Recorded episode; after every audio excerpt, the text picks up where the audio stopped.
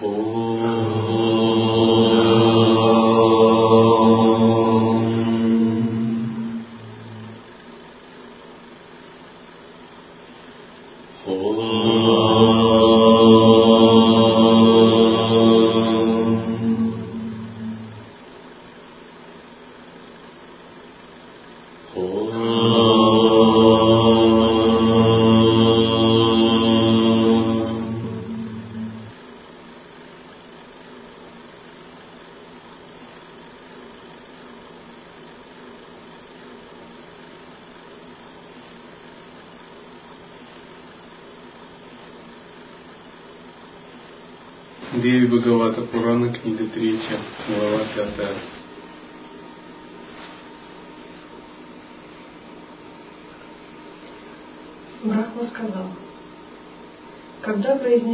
такие слова, Бог богов Вишну, Джанардана умолк, Шанкара, Шарва, склонившись перед богиней, промолвил.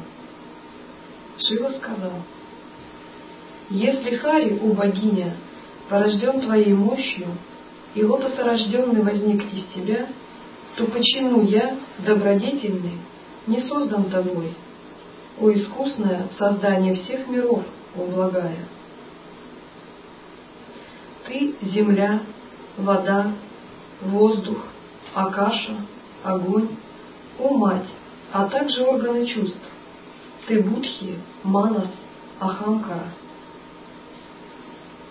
те, кто говорят, что Вселенная целиком создана Хари, Харой и нерожденным, не знают ничего, но лишь тобою созданные мы творим мир, включающий движущееся и неподвижное. Если эта Вселенная состоит из земли, воздуха, акаши, огня и воды соответствующими ощущениями и качествами, то как она может быть явленной не возникнув из твоей части. Ты — все это, движущееся и неподвижное. И ты в обликах нерожденного, Вишну и Шивы приводишь все в существование. Ты, приняв всевозможные облики, играешь и прекращаешь игру, о мать, ради своего удовольствия.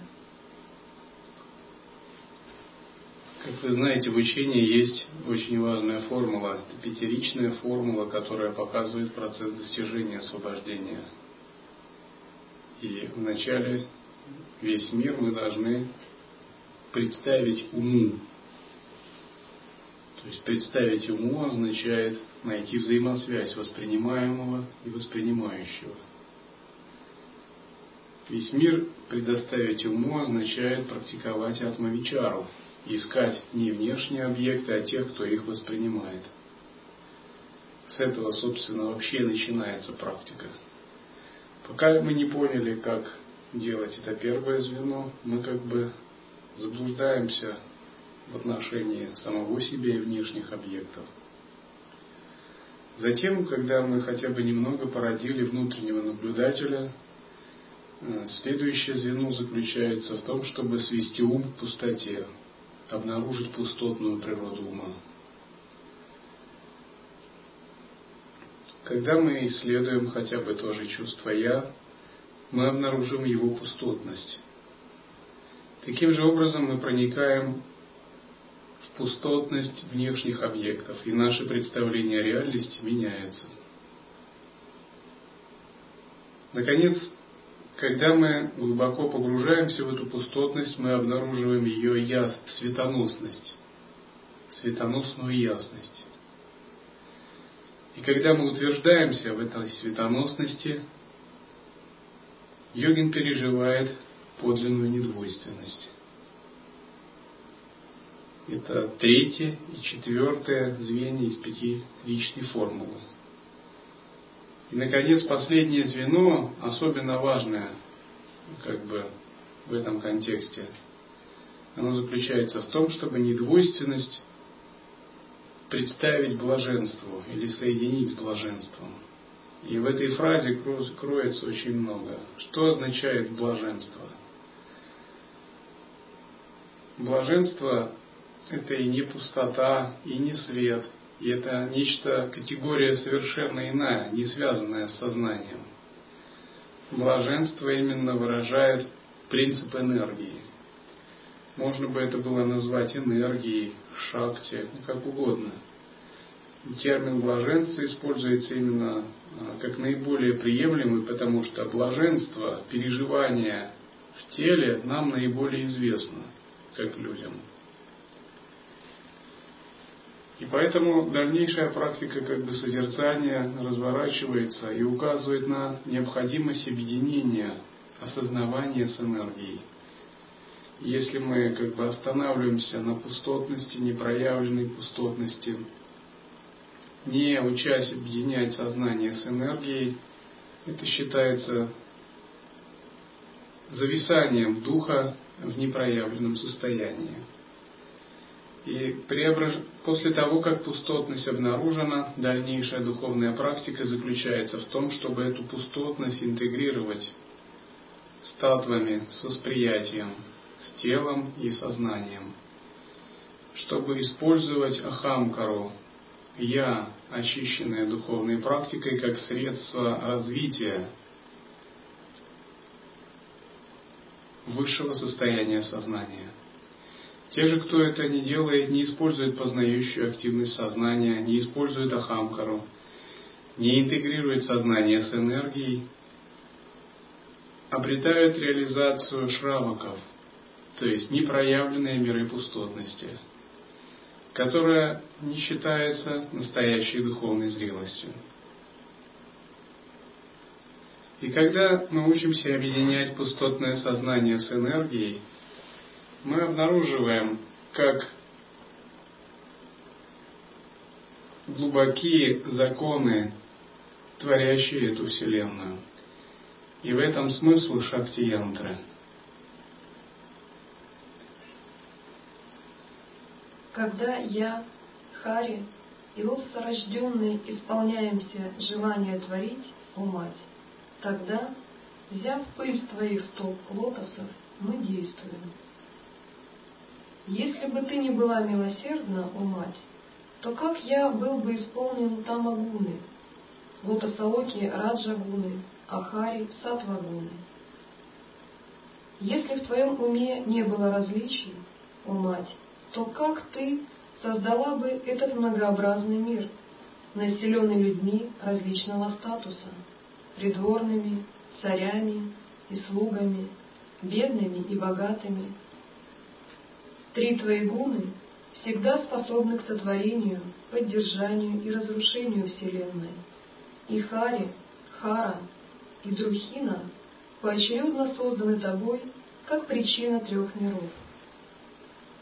Виденные мной, Хари и лотосорожденным, летящими на небесной колеснице, новые миры кем сотворены, Обхавани, поведай.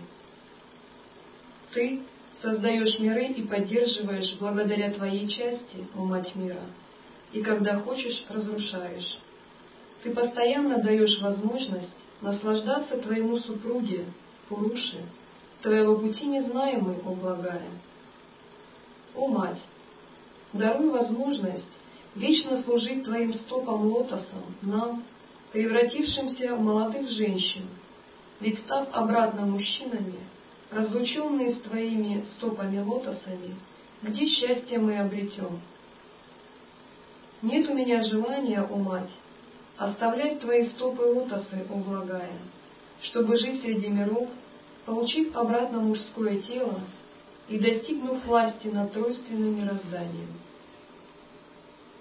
О, обнажающая в улыбке прекрасные зубы, у меня нет ни малейшего стремления к этому — превратившегося в молодую женщину в присутствии тебя. И как же жизнь в облике мужчины может доставить мне радость, если я не смогу лицезреть твоих стоп? Как следует понимать эти строки? Эти строки нельзя понимать буквально. Боги находятся за пределами различий мужчин или женщин. Здесь речь совершенно о другом. Пребывая в недвойственном состоянии, боги являются как бы двуполыми или биполярными существами. они могут проявить свою женскую сторону или проявить свою мужскую сторону. В мире людей, конечно, это не так. Но боги обладают двумя полами, подобно тому, как у человека есть два канала – Ида или Пингала. Иногда вы можете пранаямой активизировать канал Пингала, солнечный, иногда канал Ида. Иногда пребывать в сушумне во время медитации, не активизируя никакие из них. У богов подобное качество развито более сильно. Здесь в молитвах, в главе молитвы Шивы и Брахмы, они говорят о способности пребывать в интеграции со вселенской энергией. Превратившись в молодых женщин, означает, соединив созерцательное присутствие или свое пустотное сознание с энергией мула, мула прокрити, первичной шахти.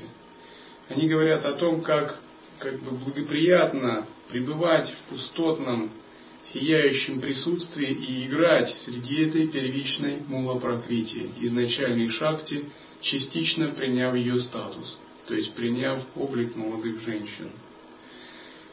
А став обратно мужчинами, здесь они имеют в виду, выйдя из переживаний, волнующих переживаний блаженства и игры, связанных с динамикой, проявленной энергии, с динамикой игры, лилы, и войти снова как бы в более непроявленное, более пустотное состояние, связанное с ясностью.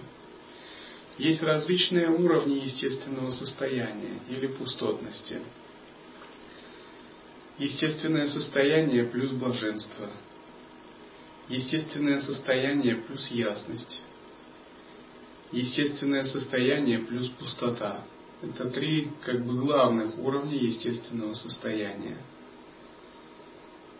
Естественное состояние плюс пустота, это означает, мы пребываем в изначальном состоянии, в его недифференцированном, пустотном аспекте, где еще гуны, татвы не развернуты. Естественное состояние плюс ясность означает, мы пребываем в присутствии где разворачивается сила ясности или энергия самхогакая, энергия пранава деха. Это миры, присущие божественным существам уровня брахмалоки. Естественное состояние плюс блаженство означает разворачивается созерцательное присутствие, и оно соединяется с энергией шахти, с красной каплей. И пустота разворачивается в динамическом аспекте, в аспекте проявленной игры, давая необычайную яркость пустотному состоянию. И как бы здесь в молитвах Брахма и Вишну говорят, что мы хотели бы постоянно быть в этой яркости и игре, и мы не хотели бы входить в просто пустотное состояние, связанное только с ясностью.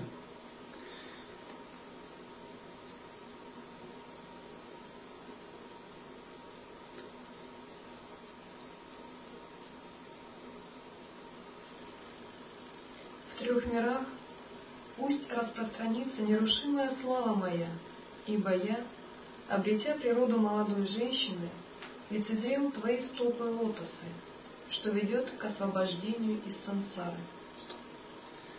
Что означает, обретя природу молодой женщины, лицезреть стопы лотосы? Природа молодой женщины – это изначальная кундалини, когда она пробуждается – Вообще в текстах описывается три вида кундалини. Э, молодая девушка, зрелая женщина и старуха. И как бы природа молодой женщины – это именно изначальная энергия, когда она только пробуждена в своей полноте. Она обладает огромной силой, и она еще как бы не не обусловлена никакими рассудочными построениями. Она всегда яркая. И когда у йогина пробуждается энергия кундалини шакти, то первые опыты кундалини всегда очень мощные. Это и есть природа энергии, как молодой женщины. И фраза «я узрел твои стопы лотоса» означает, что когда йогин благодаря этой энергии раскрывает созерцательное присутствие самадхи пустотности или переживает глубокую интеграцию, он глубоко узревает пустотную и абсолютную природу проявленной материи в своем теле и в высшем, как бы во внешнем мире.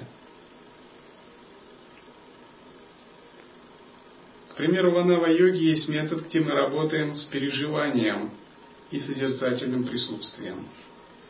Когда вы испытываете какое-либо переживание, и вы достаточно осознанны и бдительны, чтобы соединять с ним естественное состояние – вы можете породить необычайную яркость в своем сознании и получить подлинный опыт недвойственного сознания.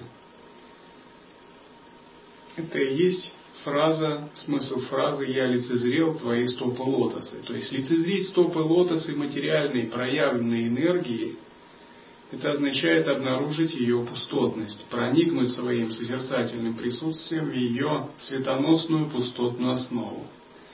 И для йогина это всегда необычайно яркий, волнующий всплеск переживания, который способен дать колоссальный импульс его духовной жизни. Бывает так, особенно когда человек практикует долгое время в ретрите, он входит в некоторое состояние ясности, пустотности, у него недостаток такой интеграции, и он как бы остается зависшим в такой непроявленной, недифференцированной пустотности. Вроде бы и все хорошо, но чего-то не хватает. Но яркости в медитации нету. Это означает, у него отсутствует этот импульс, который бы растворил и повернул его к более глубоким уровням пустотности. Когда мы учимся объединяться и интегрироваться с энергией, мы как раз получаем множество таких импульсов, которые как бы напитывают нашу духовную практику.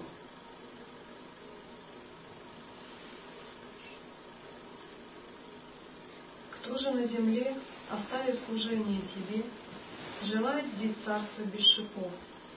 Миг становится подобным юге, если нет близости к твоим лотосным стопам. Предаются аскезе те, о мать, обмануты Творцом, ибо унижение при возможности достигнуть величия избрано ими. Не благодаря подвижничеству, не самообладанию, ни самадхи, ни предписанным жертвоприношением, но лишь благодаря служению Твоим стопам лотосам бывает освобождение из океана бытия, о нерожденное. Яви же милосердие, если Ты благосклонна ко мне, о богиня, то даруй мне чистую и удивительную мантру, повторяя которую понятную, превосходную, состоящую из девяти слогов, я буду счастлив. В прежнем рождении я получил ее, но сейчас она, девятислоговая, не является в моей памяти. Сообщи же мне ее, вытащи же, вытащи же меня, о мать, из океана бытия, о спасительница. Брахма сказал, услышав слова, произнесенные Шивой, излучающим неизмеримый блеск, богиня-мать отчетливо произнесла девятислоговую мантру. Получив ее, Махадева был рад высшей степени, и, подойдя, Шива припал к стопам лотосам богини. Повторяя девятислоговую мантру, исполняющую желание и дарующую освобождение, наделенную семенем чье произнесение несет благо, Шанкара стоял на коленях перед ним. Здесь надо прояснить смысл, что означает наделенную семенем. Есть, говорят, мантры, наделенные семенем и без семени. Наделенное семенем означает сопровождающиеся обетами самаи. В Свачанда Тантре говорится, что старики, женщины, дети неспособные духовной практике практикуют мантру без семени, которая не дает освобождения. Все же остальные йогины, желающие освобождения, должны практиковать мантру семенем. То есть мантру, сопровождающуюся принятием сама и определенными обетами, которая значительно ее усиливает. Здесь также э, Брахма просит Деви передать ей мантру и пробудить ее в его сознании, то есть активизировать в потоке его сознания эту мантру. Мантра это звуковая вибрация, и сущность каждой мантры имеет, называется мантра чайтания, то есть сознание, возникающее в результате э, повторения, произнесения звуковой вибрации. И подлинная инициация именно связана с пробуждением мантра шакти или мантра чайтания, то есть энергия осознавания, возникающая в результате повторения этой мантры. В лай-йоге, кроме некоторых мантр, мы не особо уделяем внимание начитыванию мантр. Тем не менее, когда мы занимаемся практикой созерцания, в особенности в интеграции со звуком, во время баджан мандалы и при некоторых методах, мы именно работаем с вот этим как бы состоянием, называемым мантра читания, осознаванием, возникающим в результате звуковой вибрации.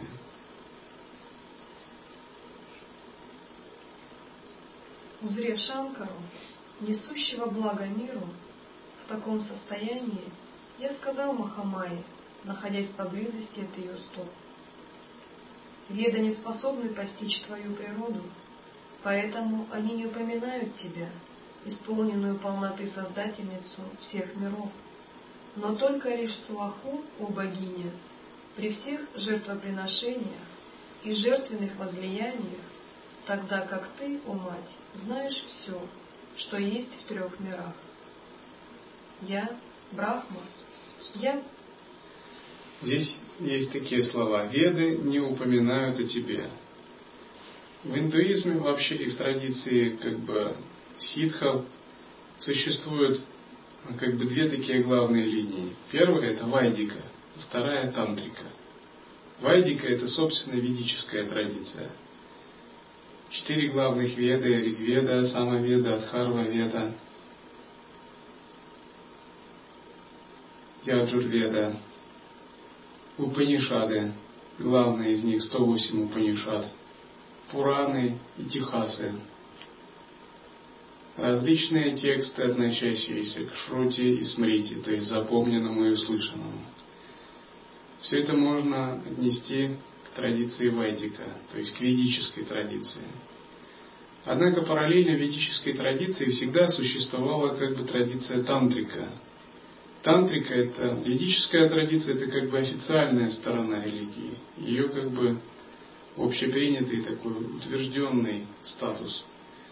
Традиция тантрика всегда существовала как бы немного, как бы как андеграунд, то есть нечто более закрытое, официально не провозглашаемое. Она существовала в узких духовных семьях, называемых кулами, чакрами или гухья-самаджами – и именно традиция тантрика развивалась э, через линию махасидхов.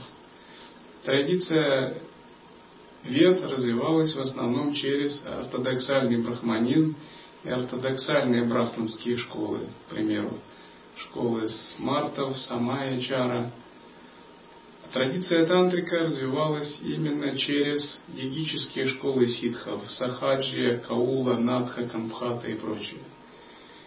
И, в принципе, эти две традиции всегда были общими, имели один корень. Хотя иногда они могли часто развиваться и даже э, часто сильно расходиться по внешнему.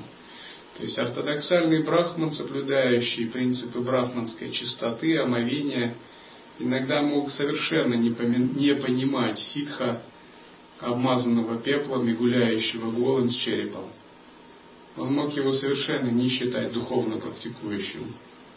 Вот. Таким же образом, как и ситха мог не воспринимать всерьез ортодоксального брахмана. Тем не менее, эти две традиции, они прекрасно друг друга взаимодополняли, и в принципе сейчас они как бы пришли к пониманию своего общего знаменателя. Ситхи никогда не разделяли традицию вайдика и тантрика. Хотя ортодоксальный как бы брахманизм эту традицию сильно разделял. Бывало так, что многие брахманы внешне практиковали ведический путь, а на внутреннем уровне практиковали тантрийский путь. Тантрийский путь в основном был связан с магической стороной реальности, с ситхами, с духами, божествами, призываемыми энергиями. Ведический путь в основном был связан в древности с, приношениями, с обрядой, обрядово-ритуальной стороной и медитацией на безличный недвойственный брахман, то есть джняной йогой. Тантрийский путь также подразумевал кундалини-йогу.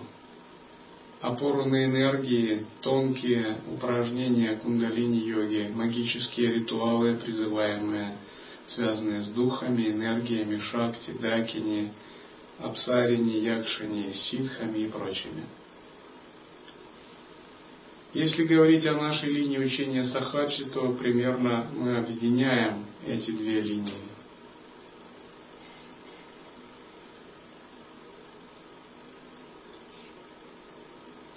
Я, Брахма, я привел в существование весь этот удивительный мир – кто другой может сравниться со мной в могуществе, в тройственной вселенной, полной движущегося и неподвижного? И я счастлив, без сомнения, я, Брахма, стоящий выше мира, из-за того, что мной овладела гордыня, я погружен в этот обширный океан бытия. Сейчас же я счастлив и горд благодаря принятию пыли с твоих стоп лотосов, и я стал искусным в совершении молитв Твоей милостью. Я прошу Тебя, способную уничтожить страх существования и дарующую освобождение, сделай меня своим преданным, разбив великие оковы, созданные заблуждением. Я появился на свет из лотоса, обнаруженного тобой, о неизмеримое. И сейчас я поглощен мыслью, как я могу достичь освобождения. Я твой слуга, исполняющий твои повеления, о благая, спаси же меня, погруженного в иллюзию океана существования. Те люди, которые говорят, что я Господь, не знают твоих чистых деяний, и те жертвователи, которые приносят жертвы, желая достичь рая, не ведают могущества Твоего.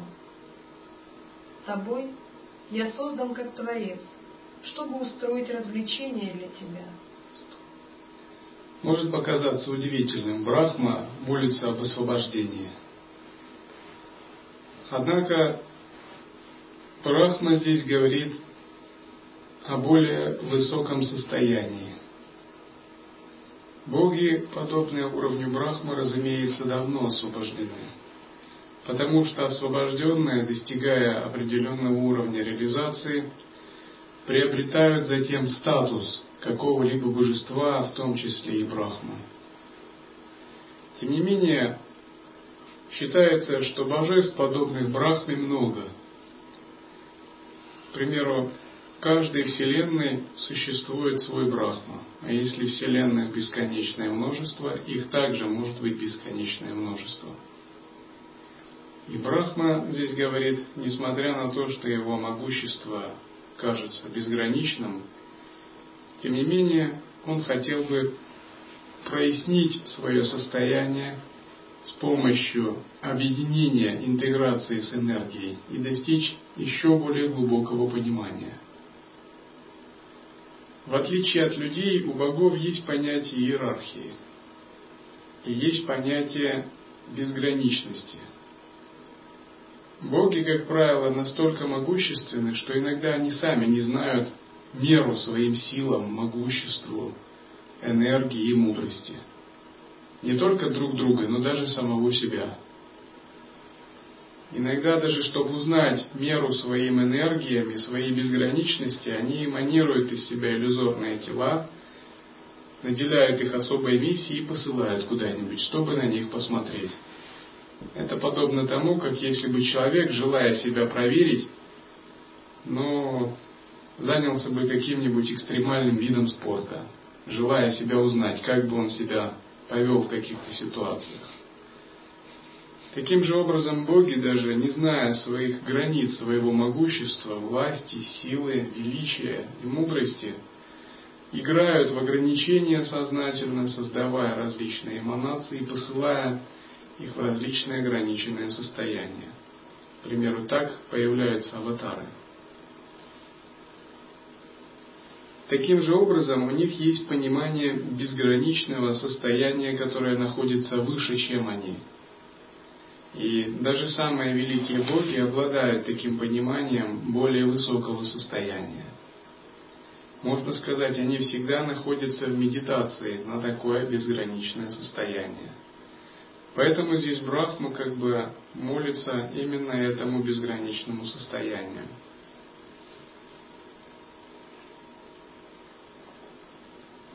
О изначальная Майя, прости же мне грех, порожденный моей самостью.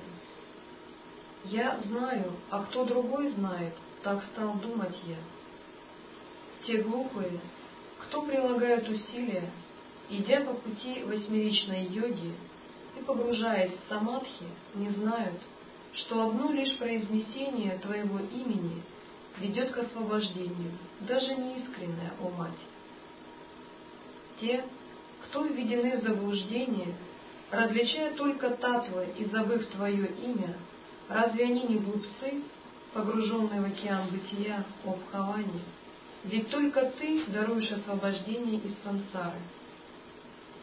Разве древние существа, постигшие высшую истину, могут забыть хотя бы на миг Твои чистые деяния и Твои имена Шива, Амбика, Шакти, Иша, Разве ты не способна создать всю эту четырехчастную вселенную одним лишь своим взглядом?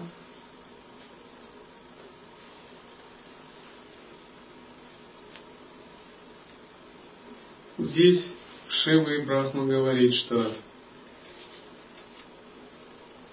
те, кто идут по пути восьмеричной йоги, имеется йога Патанджали, направленная на достижение самадхи, не знают, что одно лишь произнесение твоего имени ведет к освобождению. Что это означает?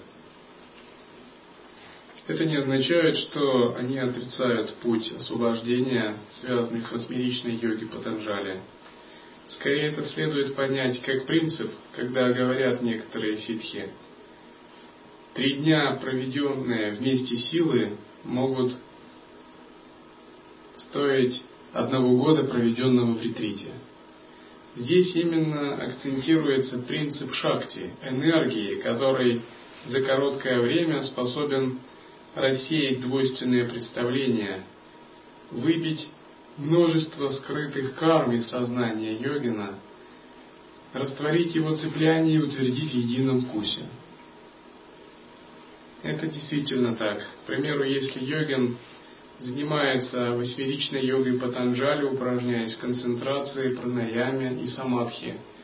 Он обязательно входит в состояние сатвы, получает переживания, и эти переживания растут годами. Накапливаясь, они постепенно растворяют его двойственное состояние, и он так медленно растет.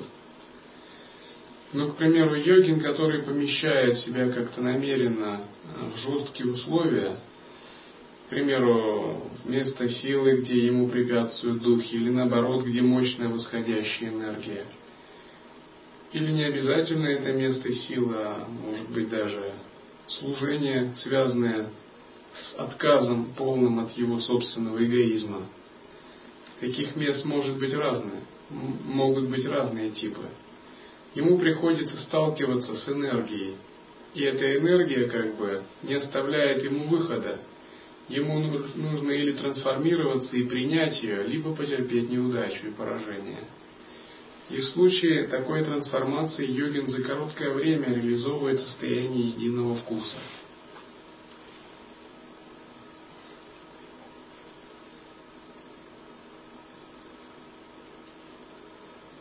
Далее молитва говорится. Разве ты не спасла Хари, охранителя, от Матху и Кайтабхи посреди океана? И разве ты не губишь Хару, Шиву, во время разрушения мира? Никто не видел и не слышал, когда было твое рождение. Никто не знает, откуда ты произошла. Ты изначальная, единственная Шакти о Бхаване – и лишь достигшими освобождения познаешься ты. Связанный с тобой, я способен творить, о мать. Хари Вишну способен защищать связанный с тобой. Связанный с тобой Хара может разрушать. Разлученные с тобой ни на что не способные все, как я, Хари и Шанкара, так и другие, не рождаться, не существовать, не быть в будущем. И кто не бывает сбит с толку в этом твоем мире, безграничном, разнообразном, являющимся местом для твоих развлечений и предметом спора для малоразумных.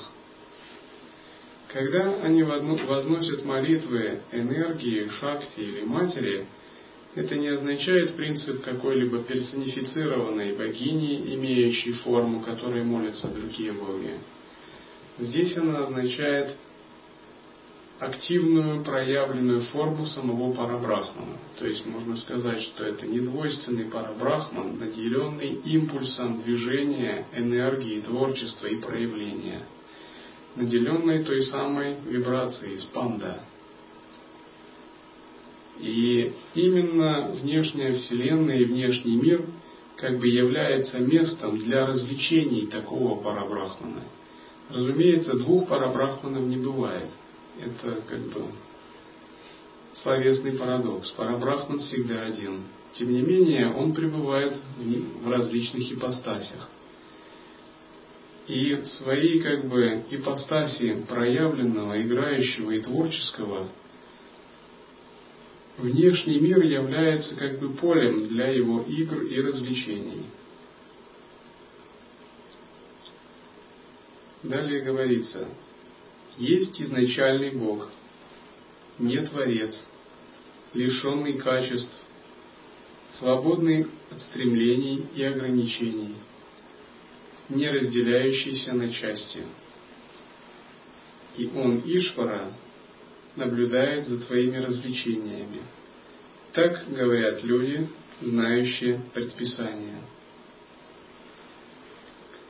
В этом изменчивом мироздании – есть кроме тебя другой, Пуруша, но нет третьего среди предметов реального познания. Нет третьего означает, что у Брахмана есть активная сторона и пассивная. Ишвара, Пуруша и играющая внешняя энергия, Майя или Прокрити, то есть Шива и Шакти. Хотя по сути сами они есть одно –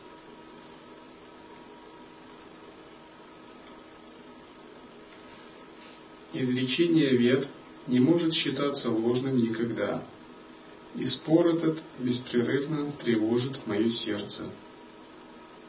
Есть единый Брахман, без другого, так утверждают веды. Ты есть он или есть другой Брахман, рассей же мое сомнение. И здесь как бы боги в замешательстве недоумевают – они спрашивают эту энергию Шакти, так ты и есть тот самый Брахман, или кроме тебя есть какой-либо еще Брахман? Мой ум не свободен от сомнений и тревог. В размышлении о единственности и двойственности Брахмана погружен мой маленький ум. Словами из своих уст ты должна рассеять мое сомнение – Благодаря своим благим заслугам я достиг твоих стоп. Мужчина ты или женщина, расскажи мне подробно. Познав высшую шахте, я достигну освобождения из океана бытия. Здесь говорится, что даже боги как бы теряются в догадках о природе Брахмана. Так какова же его ипостась наиболее важная или главная? Творческое и активное и проявленное или недифференцированное и наблюдающее.